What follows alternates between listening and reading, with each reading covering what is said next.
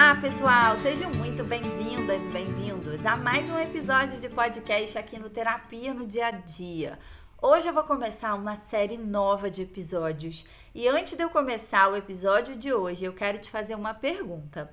Você já utilizou a palavra pânico na sua vida? Seja por você já ter vivenciado um ataque de pânico, um transtorno do pânico, ou alguém próximo a você ter vivenciado, ou utilizar essa palavra muitas vezes no seu dia a dia, no senso comum, para expressar algo. Ah, eu fiquei em pânico, eu estava em pânico. E agora eu quero te fazer outra pergunta. Você sabe de fato o que significa estar em pânico e viver em pânico?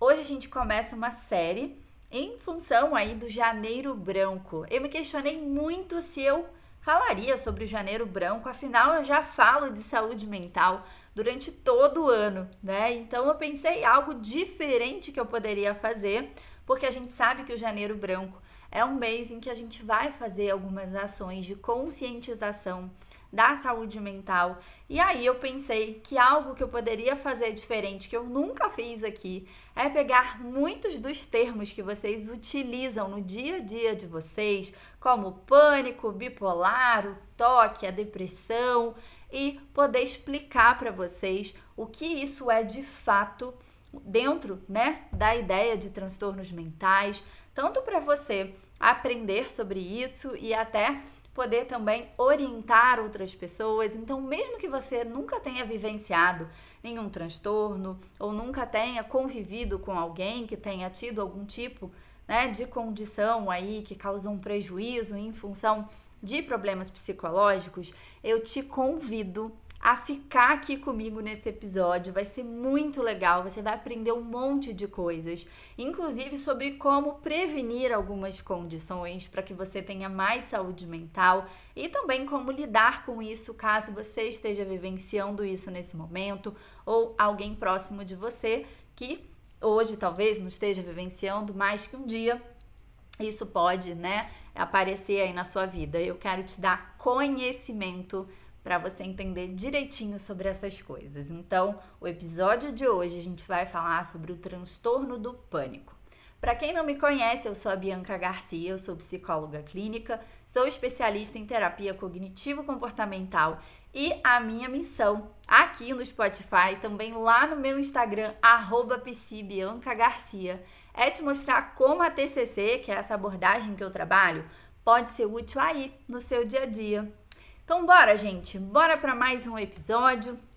Eu vou então começar aqui já trazendo algumas coisas bem importantes sobre esse assunto, tá? Primeira coisa que eu quero que você, depois que terminar esse episódio, não fique se julgando, se criticando, que, nossa, meu Deus, eu usei essa palavra, essa palavra não é isso. Isso não é o mais importante. O mais importante é você entender quando que uma ansiedade que pode ser natural, ela começou a ser problemática, quando essa ansiedade problemática pode ser um transtorno de ansiedade e muitas coisas aí que a gente acaba não tendo acesso a essas informações. Já começo fazendo um alerta aqui prestem atenção no que eu vou falar, mas cuidado para vocês não quererem se autodiagnosticarem, tá? É natural acontecer isso. Quando eu comecei a estudar psicologia, que eu peguei o manual de transtornos mentais, o DSM, eu comecei a ver algumas características e algumas informações e o tempo todo eu pensava, eu tenho isso. Nossa, isso aqui eu vivo isso. O que eu quero te dizer é o seguinte, que os critérios diagnósticos eles são importantes para que a gente possa categorizar os transtornos, mas não é somente isso. Somente um profissional de saúde mental, psicólogo, psiquiatra, pode fazer essa avaliação diagnóstica. Então você não venha com essa ideia de sair daqui dizendo que você tem isso, que tem aquilo. Se alguém pegar um corte fora de contexto aqui, olha, eu vou ficar muito brava, hein? Então eu quero que vocês entendam e vamos sempre combinar algo, que aí eu acho que não tem erro, tá? Percebendo que qualquer coisa que está acontecendo na tua vida, você está tendo muita dificuldade de enfrentar, perdão, isso está te causando prejuízos clinicamente significativos, é hora talvez de buscar ajuda, tá? Eu vou repetir aqui no final, mas vou já adiantar aqui. Você pode encontrar atendimento particular no plano de saúde. Se você não tem condições de pagar um atendimento particular ou não tem plano de saúde, você não precisa ficar sem atendimento por isso. Você pode ser atendido nos postos de saúde, clínica da família, clínicas, escolas, de universidades, de cursos de pós-graduação. Vocês não têm noção quando a gente está para se formar na graduação e na pós-graduação, na especialização, como que a gente fica implorando para as pessoas procurarem atendimentos muitas vezes para a gente poder desenvolver as nossas habilidades clínicas e é óbvio que é um estagiário que vai estar tá te atendendo com uma supervisão, né, que vai estar tá orientando, que vai estar tá coordenando, então é algo super seguro, às vezes mais seguro até de um profissional aí que às vezes já é experiente, mas que né, não, nem faz supervisão. Então, é, prestem atenção nisso, tá? Isso é um ponto importante que eu quero já começar dando esse alerta. Bom, amores, então vamos lá. Eu vou agora começar já diferenciando um negócio aqui. A diferença de medo e ansiedade, tá? Outra coisa, se você acha assim, nossa, como eu não sabia isso, muitos psicólogos não sabem essa diferença, tá? E tá tudo bem, vamos lá, vamos aprender juntos aqui se você não sabe. Quando a gente pensa de medo, acho que o ponto-chave é pensar assim: o medo é algo que tá ali, uma ameaça eminente, é algo que está ali presente ou em eminência de acontecer, né? Que é algo real, é algo palpável ali, que isso vai acontecer, né? Está acontecendo, pode acontecer, tem uma chance grande de acontecer. Já a ansiedade, ela não está relacionada ao momento presente, ela é já direcionada para o futuro. Parece bobagem, mas entender essa diferença vai te fazer entender muitas coisas aí que eu vou falar aqui ao longo desse episódio, tá? Então, o medo, resumindo, ele é uma resposta a um perigo presente ou eminente que vai levar naturalmente a uma apreensão e uma ativação do nosso sistema nervoso, tá? Então, por isso que quando a gente sente medo, a gente sente junto algumas sensações fisiológicas, tá bom? Isso acontece porque Vou falar algumas coisas técnicas aqui, só para você saber se você não é psicólogo, você vai aumentar o seu repertório, né? E isso pode ser bom para você. Então, a gente vai aqui ter um acionamento de uma áreazinha que tem lá no nosso cérebro, que é o hipotálamo. Lá no hipotálamo, a gente tem o sistema nervoso, tá? O nosso sistema nervoso simpático. Eu brinco com os meus alunos lá da plataforma Terapia no Dia a Dia, no final vou falar dela para vocês, hein? Para quem não sabe, quem ainda não tá lá, tem um monte de coisa lá para você aprender. Que ele não tem muito de simpático não, tá? Mas que ele ele quer o nosso bem, né? Então, o sistema nervoso simpático, ele é conhecido também como um sistema de luta e fuga. O que, que é isso? O nosso cérebro, ele é um cérebro ainda antigo. E ele, à medida que ele tem uma identificação, uma percepção de medo, e aí que tá, ele não vai querer perder tempo diferenciar se é real ou imaginário, né? Ele vai automaticamente ativar esse sistema, que esse sistema vai preparar a gente para lutar ou fugir. Isso é um mecanismo adaptativo em prol da nossa sobrevivência e que a gente tem isso lá dos primórdios, né? Porque hoje a gente tem vários recursos de proteção. A gente tem luz, a gente tem uma série de coisas que os nossos antepassados eles não tinham, né? Eles precisavam lutar, se preservar, fugir, correr para preservar a própria sobrevivência, né? E dos seus pares. Então, esse mecanismo ele está aí no nosso cérebro.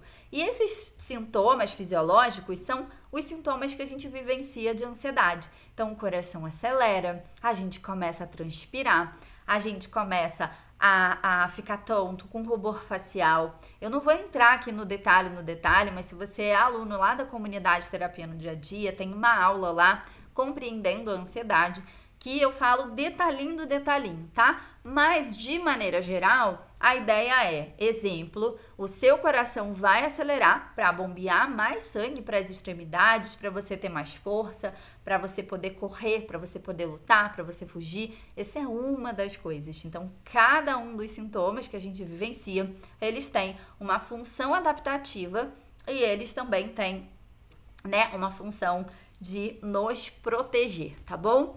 Bom, e aí, à medida que a gente tem uma percepção de medo, o cérebro não marca bobeira, né, amor? Ele vai lá, ó, sabe? Tu acha que ele vai parar? Hum, será que esse medo é real ou não? Às vezes não dá tempo, né? Ele tem que te proteger. Então, ele vai ativar o sistema nervoso simpático, que vai liberar adrenalina, que vai ativar esse mecanismo de luta e fuga e produzir todas essas sensações e reações fisiológicas que são boas pra gente, por mais que elas sejam super desconfortáveis. Já a ansiedade, ela é uma resposta mais orientada para o futuro.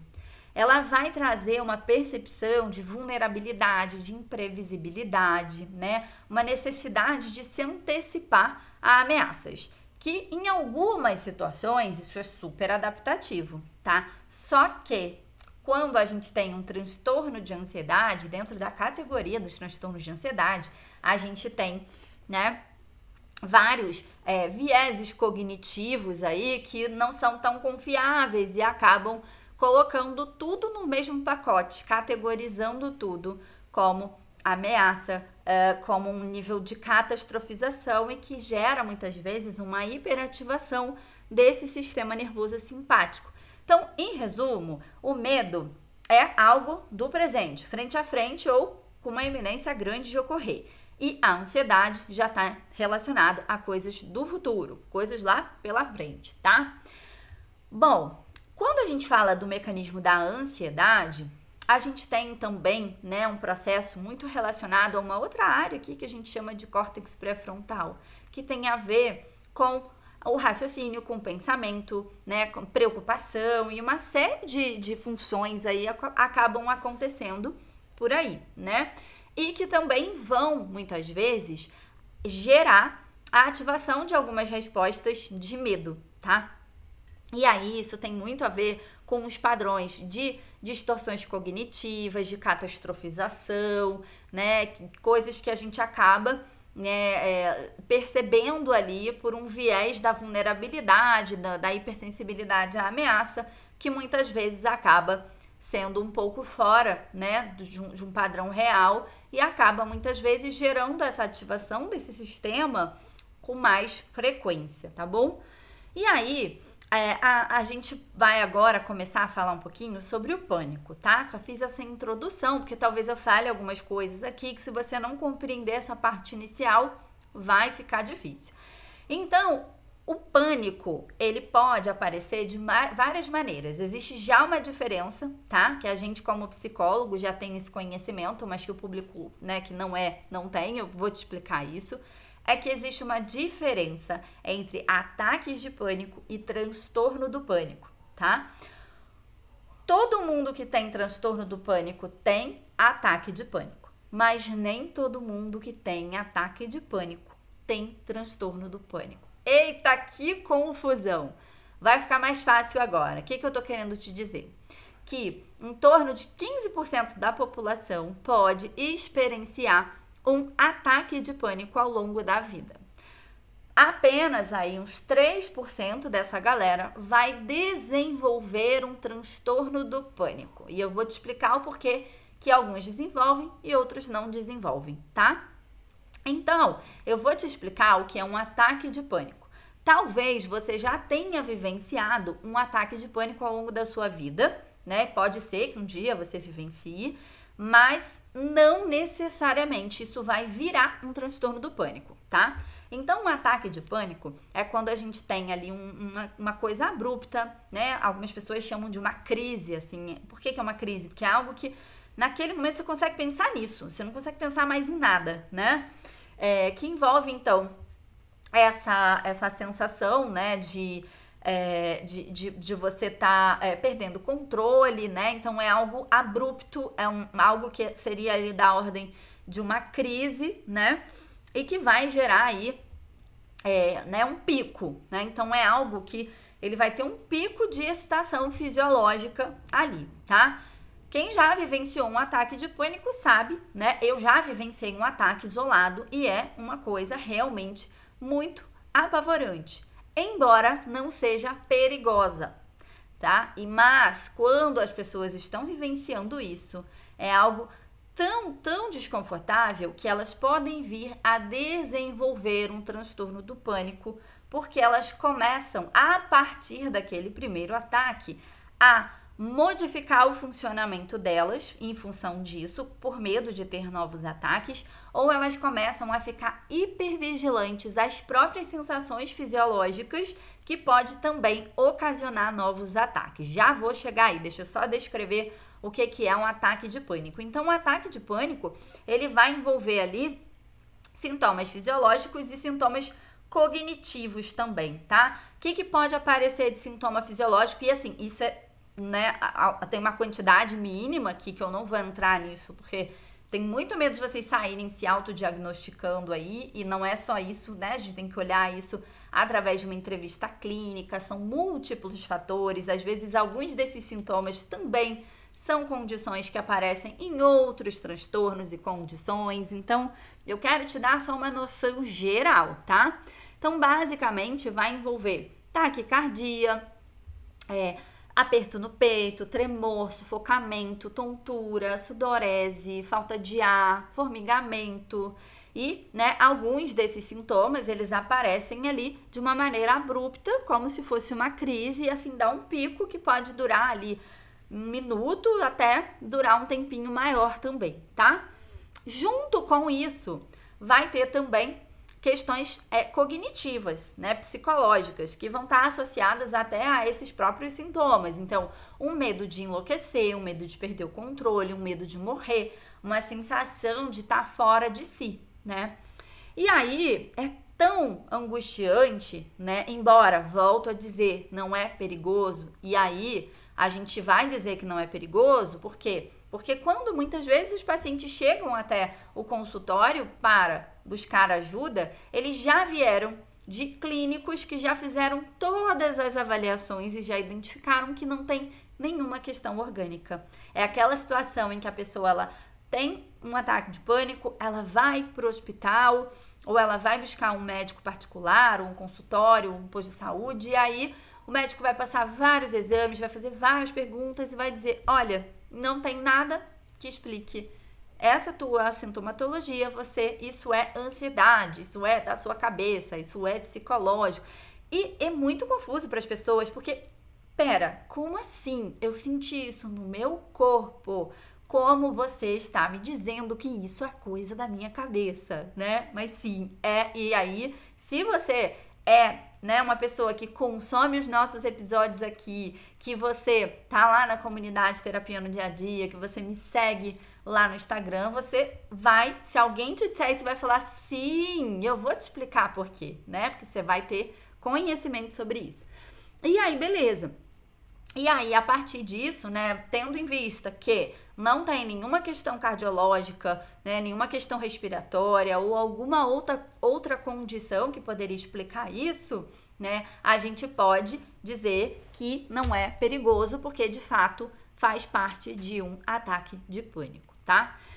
Bom, e aí, o que, que acontece a partir daí? Algumas pessoas, elas vão ter, né? Como eu tive um ataque de pânico uma vez no shopping, né? E isso pode acontecer desde um estado ansioso e estressante ali, ou até de um estado calmo também, tá? Aí tem várias coisas mais técnicas que não vale eu entrar aqui, mas um dia eu posso aprofundar nisso aí com vocês. Um, e aí, é, a partir desse episódio, vão ter pessoas que vão é, nunca mais ter ataques de pânico, não vão mudar o funcionamento delas por isso, não vão ficar apreensivas com a possibilidade de ter novos ataques, e outras pessoas elas vão começar a ficar hipervigilante. Então, ao longo do dia, o nosso coração acelera, a gente fica com falta de ar às vezes, às vezes uma sensação de peito apertado, né? Então aqui eu tô falando rápido. Eu tô com falta de ar, eu tô com uma roupa apertada aqui, com a pela, com um monte de coisa aqui que também tá gerando isso, um monte de luz em cima de mim, então isso vai me gerar sudorese, né, taquicardia, ou, ou ficar ofegante, isso pode, né, dependendo do quanto que a gente fica ofegante, influencia a nossa respiração, isso pode deixar a gente tonto, e aí a gente vivencia isso todos os dias. Só que quem já vivenciou um ataque de pânico vai começar o que? A ficar hipervigilante em relação a isso. E aí essa pessoa ela vai começar a ficar prestando atenção nisso o tempo todo e obviamente ela vai detectar algumas coisas, porque né, hoje eu tô sem o meu relógio aqui, mas ao longo do dia se eu observar a minha né, meu coração ele vai acelerar, desacelerar. Se eu estiver apaixonada, se eu fizer exercício, se eu ficar nervosa com algo, né? Então isso vai acontecer, só que isso sobe e desce, a gente não fica checando. A partir daí, aí vai começar um ciclo, que é aí que o problema começa a acontecer. O que que acontece? A pessoa que vivenciou um ataque de pânico e ela fica hipervigilante a isso e apreensiva com a possibilidade de ter novos ataques, ela começa a prestar mais atenção, obviamente ela vai detectar mais isso do que antes. E com esse sistema de hipervigilância ativado, lembra lá do início do nosso episódio que eu falei sobre medo e ansiedade? Ele vai, de certa forma, é, manter essa ativação do sistema nervoso simpático que vai produzir aqueles sintomas que vai intensificar essas sensações que ela está sentindo e aí ela vai ter o que a gente chama na psicologia de um viés confirmatório. Viu como é perigoso mesmo? Porque até piorou. Só que o que faz essa piora é a hipervigilância, a interpretação catastrófica que é feita a partir desses sintomas que gera essa ativação do sistema nervoso simpático e que produz mais sintomas. E aí, quando os sintomas intensificam, a interpretação de medo é maior ainda, que gera mais ativação do sistema nervoso simpático, que gera mais sintomas. E aí, pode levar à ocorrência de um novo ataque que vai confirmar aquela hipótese, né? Bom, eu tinha medo de ter novos ataques e realmente eu estou tendo novos ataques. E isso pode se perpetuar. Pode acontecer de uma pessoa ter um ataque de pânico só e ela ter um transtorno do pânico porque ela começa a não ter mais isso, novos ataques, mas ela começa a fazer uma coisa para isso. Ela começa a evitar situações. Então ela começa a não ir mais para o trabalho, não ir mais no transporte público, não ir mais no banco, não ir sozinha na rua, né? Eu estudei aqui com os meus alunos do ABC da TCC, que é a minha plataforma para psicólogos, a gente estuda casos clínicos e eu trouxe um caso, né, um caso clínico de livro em que a, a pessoa, né, ela chegou ao ponto de não conseguir mais ir até a lixeira, né, do, do da, da casa que ela morava. Então, é, o, a cidade começou a não ser mais segura, o bairro a casa, a rua, e aí começa muitas vezes a acionar pessoas para fazer isso, que é o que a gente chama de comportamentos de segurança. Qual é o problema disso? Que isso vai confirmando cada vez mais essas ideias de que ah, existe a possibilidade de ter novos ataques, e se, se eu tiver novos ataques eu não vou conseguir controlar. E impede o que a gente chama na psicologia de um fenômeno de habituação, que é a ansiedade, ela sobe, mas depois ela desce, e à medida que você se expõe sucessivamente, ela vai reduzindo. Não quero que você faça isso sozinho, sem supervisão. Se você tá vivenciando um transtorno do pânico agora, não vem dizer assim: "Ai, mas eu ouvi no podcast que é só eu me expor". Não, porque existe todo um processo que a gente chama de hierarquia de exposição gradual. Existe um trabalho cognitivo antes, que é a gente vai flexibilizar essas interpretações distorcidas para depois ir fazendo esse processo de exposição, tá? Então, sabe aquela coisa assim, ó, não façam isso sozinhos em casa? Então é isso. Por isso que eu tenho muito cuidado em trazer esses conteúdos aqui. Eu confesso que às vezes eu fico um pouco apreensiva porque eu tenho muito receio. Então desculpa se eu fizer 400 alertas aqui, mas é um cuidado com vocês, tá bom? E aí, beleza. Então, isso vai gerar é, um, um padrão de evitação, de hipervigilância, que isso vai se solidificando e é o que a gente chama do transtorno do pânico. Então, resumindo, o, o, transtorno do pânico precisa da ocorrência, né, de pelo menos um ataque de pânico, mas o que vai dizer se foi um ataque de pânico isolado ou se é algo que virou um transtorno do pânico é se vai haver uma apreensão acerca de novos ataques, um sistema de hipervigilância, de evitação e prejuízos e modificações no funcionamento emocional, comportamental dessa pessoa a partir desse episódio, tá? E que é importante a gente pensar que ataques de pânico eles podem acontecer porque podem acontecer, né? E não necessariamente virar um, um transtorno do pânico. Outros transtornos também podem levar a ataques de pânico, como uh, o transtorno de ansiedade generalizada. A pessoa pode ter um ataque de pânico, outros isolado, transtorno de ansiedade social, é, outros transtornos que eu não vou entrar aqui, porque senão vai ficar muito técnico esse podcast. E eu não quero trazer coisa técnica aqui, né? Eu quero simplificar aqui. Mas existem também outros fatores, né? Um estressor ali muito agudo, uh, uma questão relacionada à vulnerabilidade biológica. Tem vários estudos que mostram que algumas pessoas elas podem ter uma predisposição a ter um ataque de pânico e outras não, né? E até de isso virar um transtorno do pânico depois ou não. Uh, a hipersensibilidade, às vezes, a CO2, questões relacionadas a extracístoles e várias outras questões que às vezes não tem nada a ver com aspectos psicológicos, tá? Excesso de cafeína, uh, uso de substâncias, anfe anfetaminas, né? É, cocaína é, e, e outras substâncias que também podem levar a um ataque de pânico, né? E não necessariamente é um transtorno do pânico, tá? Bom, é, se você percebeu que você se identificou com algumas coisas, você percebe prejuízo nesse sentido, te oriento a buscar ajuda, atendimento particular, posto de saúde, é, plano de saúde, clínica escola de universidades, ONGs, uh, né, clínica escola de cursos de pós-graduação, é, clínica da família, enfim, tem inúmeras possibilidades. O profissional indicado é o psicólogo e ou o psiquiatra, tá? Para te fazer essa né, orientação e essa avaliação. Muitas vezes você vai acabar passando por um clínico que vai acabar te encaminhando né, para uma avaliação com um profissional de saúde mental, tá? É importante a gente pensar que às vezes a gente tem sintomas de ansiedade intensos que não são necessariamente um transtorno do pânico, né? Então, se você talvez seja uma pessoa mais tensa, mais apreensiva, e você fica ali mais, né, hiper, hiper Ai, esqueci a palavra. Hiperventilando, aquela respiração mais rápida. Você tem um padrão de ansiedade, né? Então, isso pode ser não necessariamente um transtorno de ansiedade, mas ainda assim é importante você observar isso, se isso causa prejuízos no seu sono, nos seus relacionamentos, no seu trabalho, na sua concentração e uma série de fatores, tá?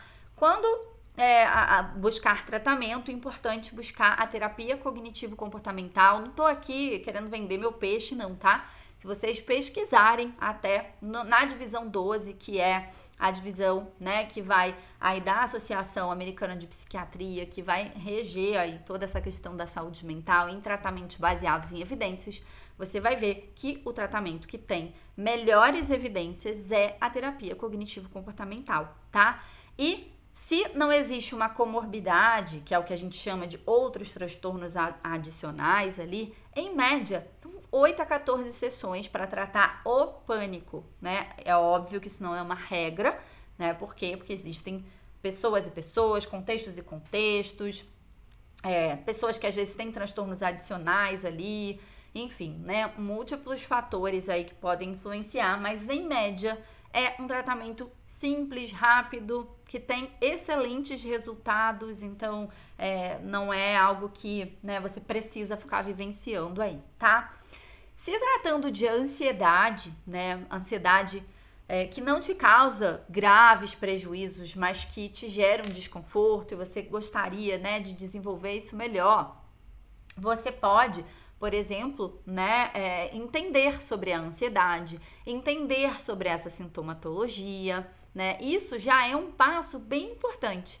Porque quando a gente vai pensar até a nível de tratamento, uma das coisas que a gente acaba fazendo bastante no processo é a psicoeducação, que é entender sobre esse mecanismo da ansiedade, porque aí você começa a fazer um questionamento nos seus pensamentos, a perceber as suas sensações, a desenvolver algumas estratégias de regulação emocional, tá? E um caminho para te ajudar nisso é o meu curso Entendendo e Lidando com a Ansiedade, o curso Entendendo as Preocupações, tá? Ele tá dentro da nossa plataforma Terapia no Dia a Dia. Você pode adquirir ele avulso por apenas R$ 99,00 ou você pode entrar para a comunidade, pagar só R$19,90 por mês e ter acesso a todos os cursos que tem lá e os novos que vão entrar ao longo desse ano. Então a gente tem um curso lá entendendo lidando com a ansiedade, a gente tem um curso lá é, lidando com as preocupações, a gente tem um outro lá é, das armadilhas do perfeccionismo e ao longo agora de 2023 a gente tem três novos cursos que vão entrar, quatro na verdade, que é né? Tirando as metas do papel, desenvolvendo hábitos aí. A gente tem um também sobre uh, manejo do estresse. No terceiro semestre, a gente vai começar um sobre a raiva, entendendo, lidando com a raiva. E é, a gente fecha aí o ano com um curso sobre né, relacionamentos, né? Para você construir relacionamentos mais saudáveis, né? Então, eu vou deixar uma aula aberta para você assistir de graça, que é essa aula sobre entendendo lidando a ansiedade, para você entender mais sobre isso. E se você quiser fazer parte da comunidade, vai ser um prazer. Você pode assinar por R$19,90 por mês, assistir todos os cursos, esses que já estão e os que virão aí ao longo desse ano. Ou você pode também né, comprar os cursos separados por apenas R$ reais, tá? Não substitui um processo de psicoterapia, obviamente. Pode complementar, né, caso você já faça terapia, pode te ajudar às vezes a entender as coisas e prevenir algumas coisas aí a partir né, de interpretações mais adaptativas. Eu vou ensinar você lá a reestruturar pensamentos para que você não embarque em muitos pensamentos catastróficos que surgem, a regular emoções. Então pode ser algo aí que pode ser bem relevante para você, que obviamente não substitui a terapia. Desculpa ser chata, mas eu tenho que falar isso, mas nem todo mundo precisa de terapia, nem todo mundo pode pagar terapia. Às vezes você já faz terapia e vai te ajudar também. Às vezes você vai fazer o curso e você vai perceber que você precisa de terapia. Então, pode ser bem importante aí. E eu quero liberar essa aula para você assistir de graça. Então, vou colocar o link da plataforma aqui na descrição desse episódio para você ir lá e poder assistir essa aula de graça e quem sabe aí virar nosso aluno lá e membro da comunidade para você desenvolver mais saúde mental, ter mais qualidade de vida. É isso, gente. Eu espero que vocês tenham curtido e aprendido nesse episódio. É um episódio um pouquinho diferente, né? Talvez você ouviu e pensou: puxa, foi legal, aprendi muita coisa, mas não é para mim. Mas conhecimento é fantástico. E isso, imagina só, se algum dia na sua vida você se depara com alguém vivenciando isso e você poder né, levar esse conhecimento, quem sabe até encaminhar esse episódio, poder transformar a vida de alguém, é janeiro branco. Nós, profissionais de saúde mental, temos esse papel de disseminar aí essa conscientização acerca da saúde mental. Eu já faço isso aqui o ano inteiro, mas estou aqui reforçando e você também pode ser um agente compartilhando esses conteúdos nos grupos do condomínio, no Instagram de vocês, no grupo da família, pessoal do trabalho, né, aonde você pensar que alguém pode estar precisando desse conteúdo hoje. Eu quero contar com você para ser agente de mudança no mundo, para a gente levar mais saúde mental por aí. É isso, gente. Eu vejo vocês no próximo episódio. Não esquece de passar lá no meu Instagram, arroba.